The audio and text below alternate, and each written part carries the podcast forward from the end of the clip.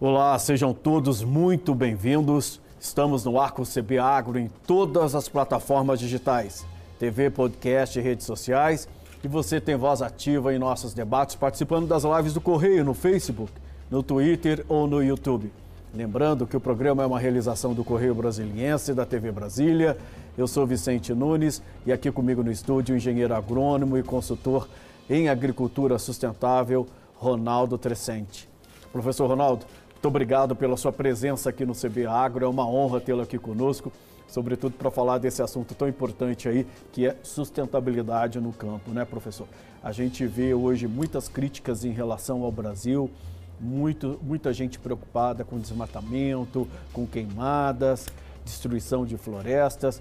É, como é que o senhor está vendo essa questão e de que forma os produtores agrícolas podem contribuir para a redução do aquecimento global? Bom, em primeira instância, obrigado, né, Vicente, ao convite do CB Agro para estar tá aqui compartilhando. É, e eu vejo assim que o Brasil é um país que tem se destacado. O Brasil está na vanguarda da agricultura sustentável. Nós temos aqui algumas tecnologias, algumas práticas né, que eu vou destacar, que permite dizer com certeza que a nossa agricultura é uma das mais sustentáveis do mundo. E especialmente no mundo tropical, que é diferente do clima temperado, nós estamos muito avançados. Né? Nós estamos aí com tecnologias é, desenvolvidas pela pesquisa, algumas tecnologias que o produtor foi desenvolvendo e a pesquisa é, avaliou e hoje está consolidado como o sistema plantio direto, os sistemas de integração lavoura, pecuária, floresta, é, que nos é, nos creditam e nos colocam numa posição de destaque Mas no mundo. Mas por que, que tem toda essa crítica e essa preocupação em relação ao Brasil? Bom, eu diria para você que é a questão de informação. Né? Você trabalha numa empresa de comunicação, num grupo de comunicação e sabe como isso é importante chegar para as pessoas, uma, uma informação fidedigna. A gente está vivendo essa era dos fake news né? e no campo, na verdade, a gente tem uma deficiência. O campo ele se comunica mal, nós temos pouca estrutura, a gente investiu pouco. É, eu havia comentado com você né, que no campo nós somos como a pata, que bota um ovo maravilhoso, maior que o da galinha, que dura mais, mais nutritivo. No entanto, a gente consome o ovo da galinha porque ela faz marketing.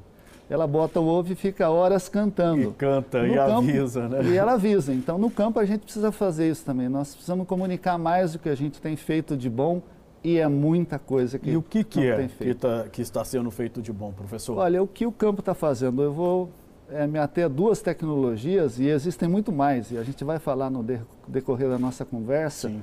mas eu diria que o sistema plantio direto. Quando o Brasil foi colonizado por imigrantes europeus, né, asiáticos, mas especialmente europeus, clima temperado, nós trouxemos um conhecimento para a nossa agricultura e é o de cultivo da região temperada, onde você tem seis meses de gelo, de neve, e é necessário fazer revolvimento do solo para aquecer o solo e permitir que a semente germine e estabeleça uma nova cultura, uma lavoura. Aqui não, nós estamos num país tropical. Sim. Né? Aqui é sol, chuva, Rio 40 é. graus. Então a gente tem essa questão de sol e chuva, muita luminosidade e nós não podemos revolver o solo aqui, porque os nossos solos são muito antigos, são os solos mais antigos do mundo, né? solos que já sofreram intemperização, então muita chuva, lixiviou.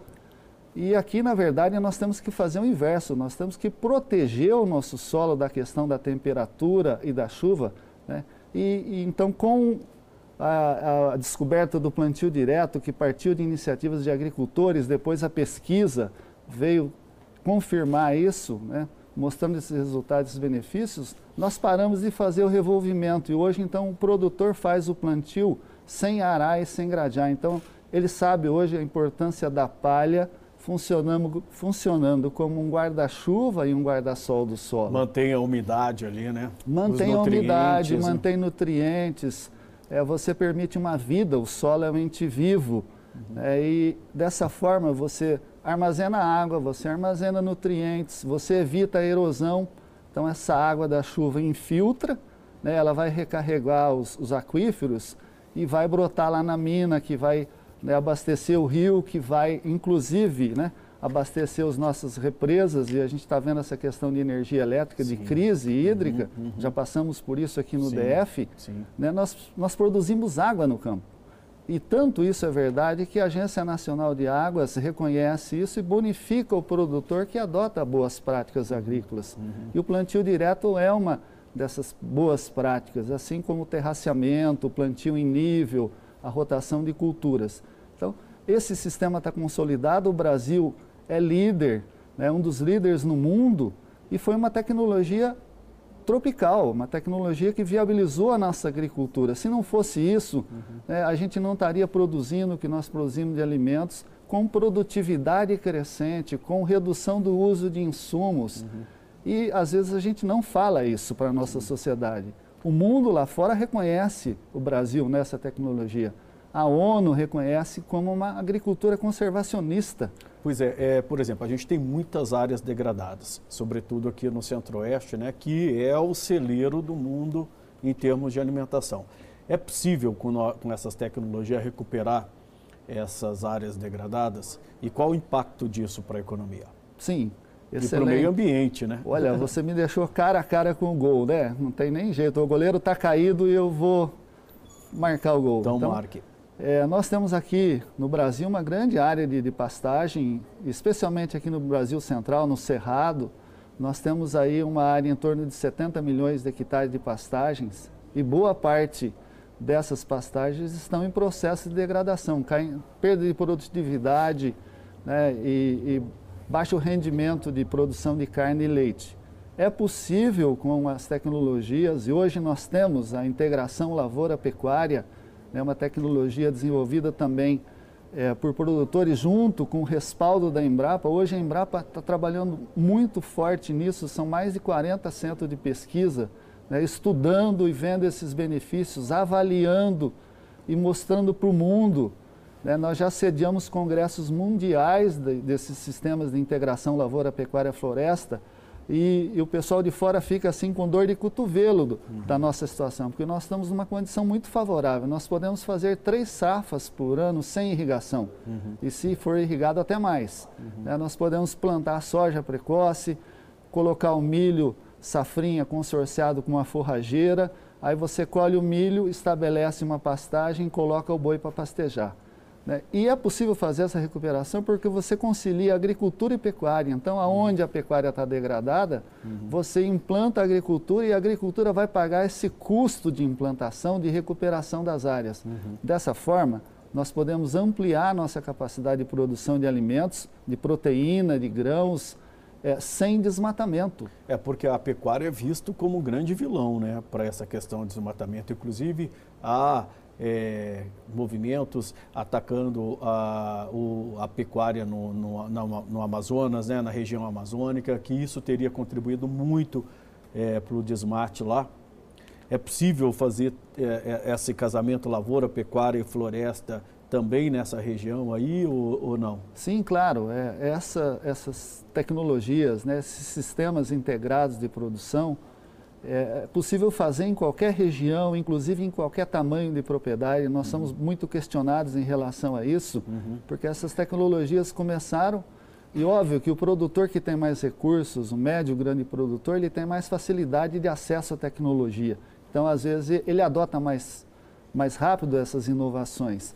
Mas hoje nós temos a plena convicção de que é possível fazer isso em qualquer situação, em qualquer bioma, né, partindo do Pampa, no Rio Grande do Sul, até a Amazônia, passando pela Caatinga, no Nordeste, é, pela Mata Atlântica, o Cerrado principalmente está crescendo muito. Hoje nós, nós temos, é, segundo resultados de, de, levantamento da Embrapa, junto com uma instituição, uma outra instituição que fez esse estudo, nós temos cerca de 17 milhões de hectares já cultivados com esses sistemas de integração lavoura-pecuária-floresta. E é possível chegar a quanto? E que, qual seria o ideal? Olha, a nossa meta é chegar em 2030 com 35 milhões de hectares. Né? E a gente fica muito feliz porque o, o, governo entendeu isso, há um esforço muito grande de diversas instituições, o Ministério da Agricultura criando uma política agrícola para isso, né? o Banco Central, o BNDES, as instituições financeiras privadas assumindo esse papel. E tem impressionado muito. Tem impressionado. Então, é. isso nos dá assim, um certo conforto. Do, o que nós precisamos é fazer a transferência de tecnologia.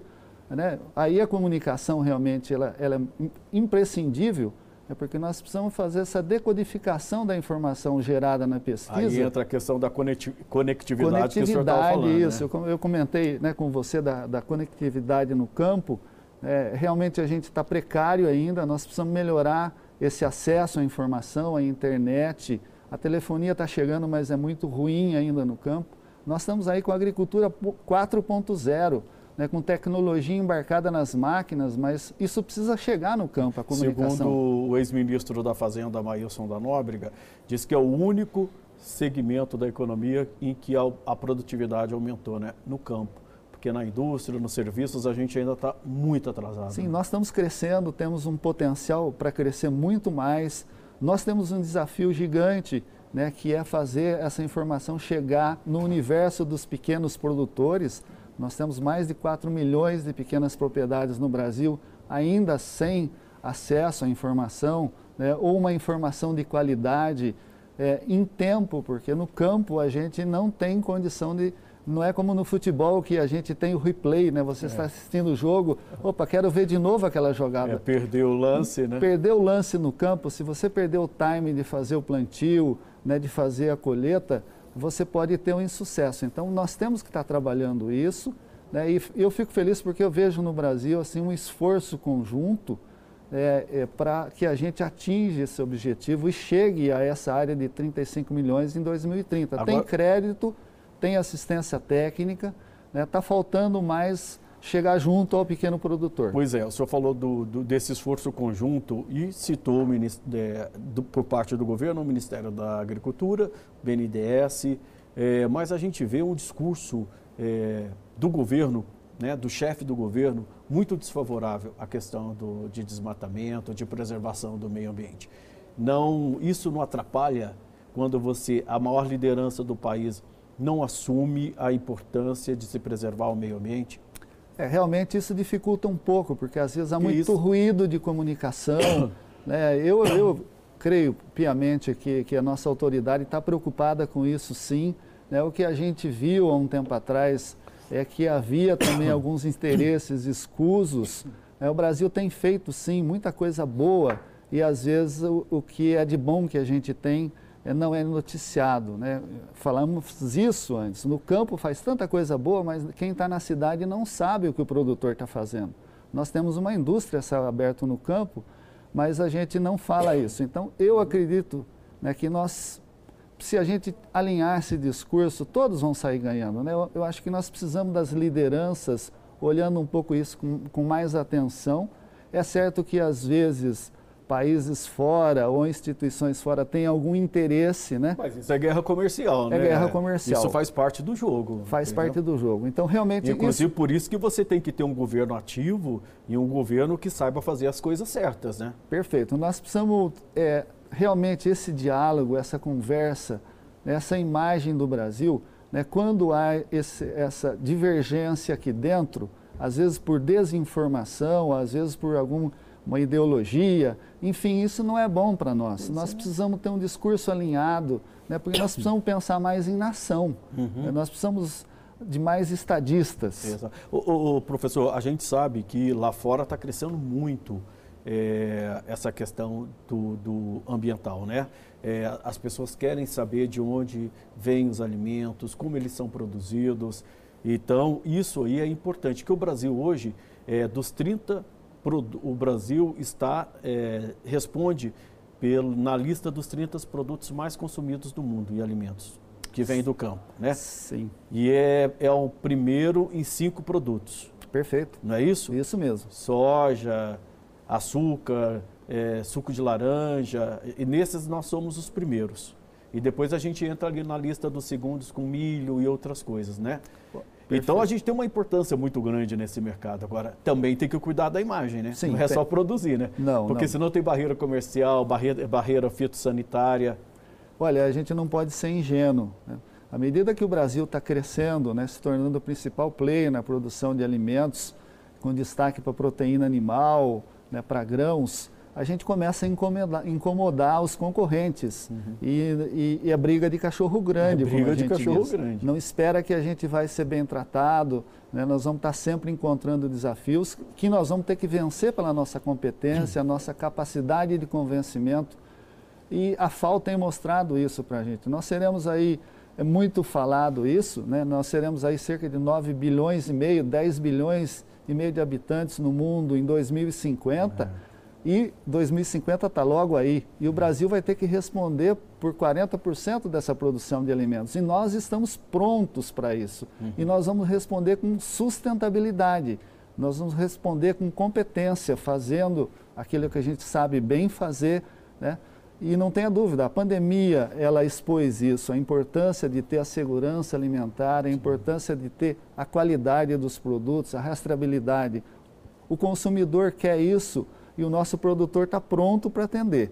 É só questão de fazer pequenos ajustes e né, fazer esse registro daquilo que nós estamos fazendo no campo, né, de melhorar é, pequenos acertos aí, mas sim mostrar para a sociedade que nós estamos fazendo, porque não basta fazer, você tem que provar que está fazendo. Né? E não tem resistência, o senhor acha que os produtores estão engajados nesse Os produtores estão engajados, os produtores estão prontos, o nosso produtor rural é guerreiro, e, e ele é ele está muito ávido por, por fazer inovação. O, o, produtor rural né, é uma inovação por necessidade e um, conser, um conservador por natureza. É, e ele realmente hoje, eu entendo isso, o produtor rural é o guardião dos nossos recursos naturais. É, ele cuida do solo porque ele vive do Sim. solo, ele precisa do solo. E às vezes a mídia, né, às vezes não entende isso bem, acha que o produtor está degradando, acha que o produtor é, tem interesse, ele está desmatando, ele está atacando fogo. É, isso é uma imagem atrasada. É uma né? imagem que não é realmente não o é real, mas às vezes circula e a sociedade tem essa impressão, né? Ela é, é um equívoco. Nós precisamos melhorar, o produtor tem essa, essa, essa obrigação, esse dever de trabalhar para melhorar a comunicação, contar com o, né, os meios de comunicação para mostrar isso mas a gente tem que se orgulhar do que nós estamos fazendo eu, no campo. Eu tenho certeza disso. Professor, eu vou pedir licença para o senhor um minutinho. A gente vai fazer um breve intervalo. O CB Agro volta daqui a pouquinho. Fica aí.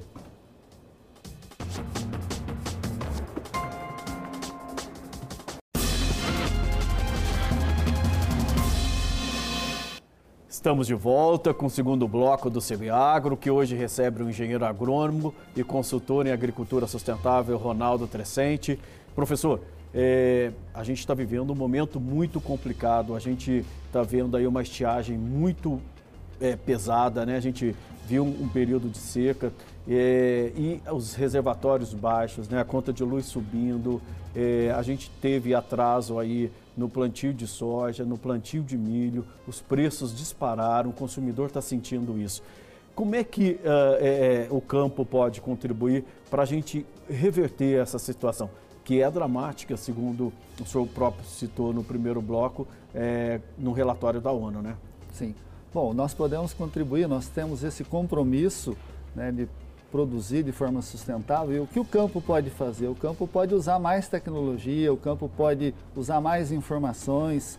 Né? Pense assim, quando você vai programar o seu plantio, se você tiver uma informação de médio prazo da previsão climática, né, você pode lançar mão de estratégias para você minimizar esse risco. Uhum. O que acontece às vezes no campo e, e o consumidor percebe isso de aumentar o preço, querer culpar o produtor rural pelo aumento de preço e inflação não é uhum. justo. Uhum. É porque, eu disse no primeiro bloco, a, o campo é uma indústria de céu aberto. Nós uhum. estamos toda hora correndo risco. Sim. Então você precisa da chuva para plantar, precisa do sol.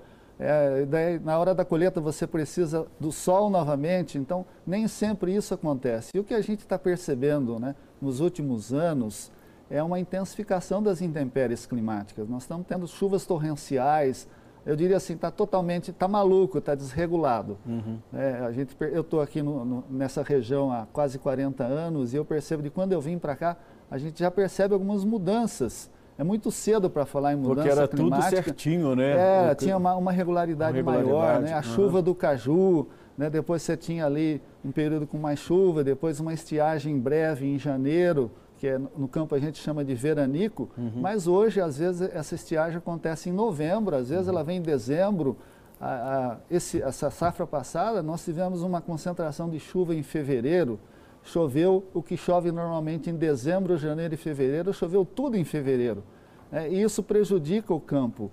Então, o que o campo pode fazer? Adotar tecnologias né, que ajudam a mitigar esses, é, as mudanças climáticas, e aí entra o que nós já falamos na primeira parte, que, que são essas tecnologias da agricultura de baixa emissão de carbono, como o sistema plantio direto, os sistemas de integração lavoura-pecuária, trabalhar o tratamento de dejetos animais, uhum.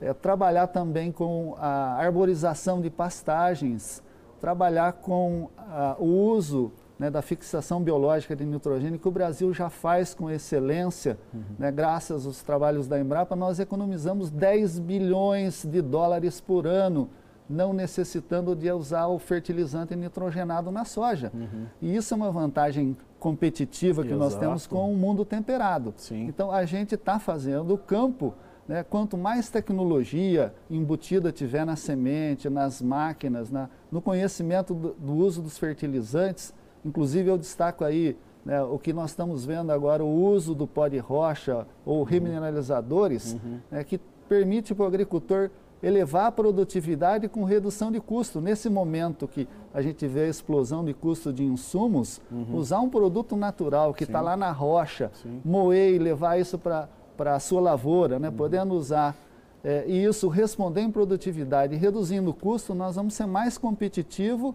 né? e vamos estar afetando o nosso impacto ao meio ambiente vai ser menor. Vai ser assim menor. a gente fica mais sustentável. É possível hoje aumentar a produção sem desmatar mais, só ocupando as áreas já degradadas? Com certeza. É, é isso aí que hum. o, o, mundo olha para o Brasil né, e, e, fica com aquela inveja né, e que tem que ser motivo de orgulho, que eu comentei inicialmente com você, porque nós temos esse, é, esse, conjunto de práticas e tecnologias e isso está avançando no Brasil graças à pesquisa, né, à ciência, à tecnologia ela tem um papel preponderante. A gente está vendo isso com essa questão da pandemia, como é importante né, você estar tá lastreado pela ciência, pela tecnologia. Uhum. O grande salto do Brasil na agricultura né, tem um nome. Tem o nome Alisson Paulinelli, Exatamente. nosso candidato ao Prêmio Nobel Exatamente. da Paz. Por quê? E, e, eu lembro bem também do. Trabalhei na equipe do ex-ministro Roberto Rodrigues, né, que a, o alimento é que traz a paz para o mundo. Um homem, um homem com fome né, é um revolucionário. Exatamente. Certo? e um homem vendo um filho passar fome, então não imagine o que pode acontecer. Então, o campo, nós temos felizmente todo um conjunto de tecnologias que nos permitem ocupar essas áreas. Então, que... a gente tem exemplo para dar para o mundo. Nós temos exemplo. Nós já estamos dando esse exemplo. Né? E eu diria para você que o compromisso voluntário que o Brasil assumiu nas COPs, né? desde 2015. Temos agora a COP26. Justamente, em, em né? Eu, espero e, e, sei que isso está sendo ratificado. Eu vi o esforço do Ministério da Agricultura lançando o programa ABC. Né? O, o Plano Safra foi lançado há, há pouco tempo atrás, é, preservando o crédito para essas boas práticas agrícolas. É claro que se né, a taxa de juros elevou internamente no Brasil, não tem jeito de, de fazer Sim. isso aí, né, imputar para a sociedade bancar toda essa diferença. Mas mesmo assim, né, a gente está vendo o crescimento de uso dessas tecnologias. Uhum. E isso nos garante, isso nos coloca numa posição de destaque. Né, e não tenha dúvida, o Brasil é o país né, que hoje é o principal país que tem essa potencialidade de desenvolver uma agricultura e de responder esse desafio do aumento da produção de alimentos com sustentabilidade.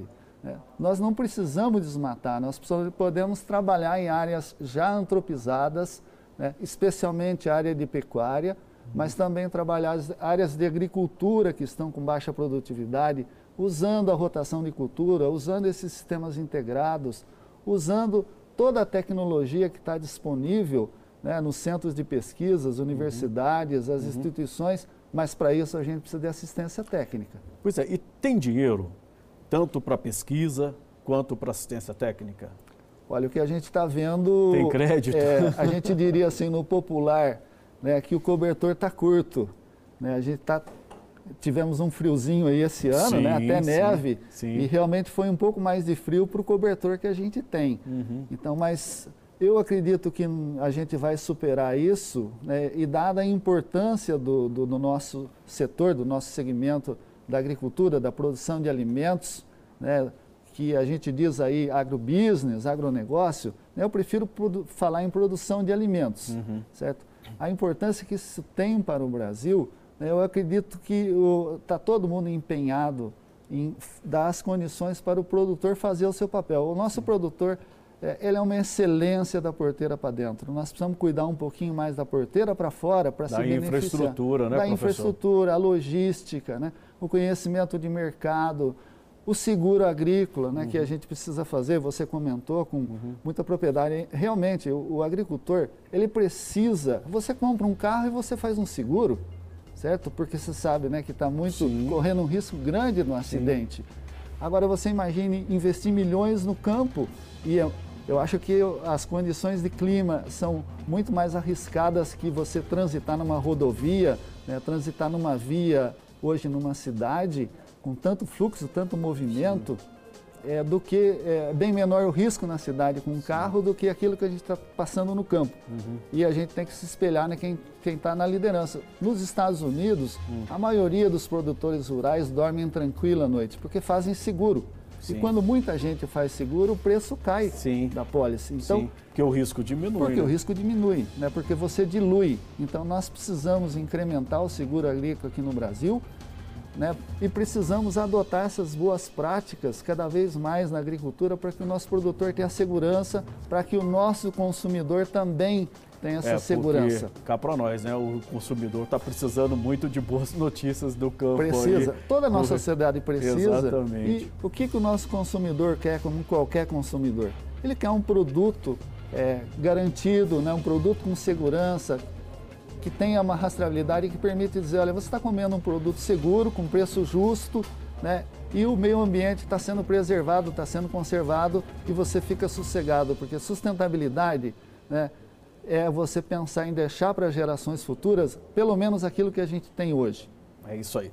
Professor Ronaldo Tressetti, muito obrigado pela sua presença aqui no CB Agro. Foi uma honra tê-lo aqui conosco. O senhor está convidado para um próximo programa, porque eu fiquei ainda com muitas dúvidas e um monte de perguntas aqui que eu não pude fazer. Infelizmente, o nosso tempo é curto, mas muito obrigado, tá?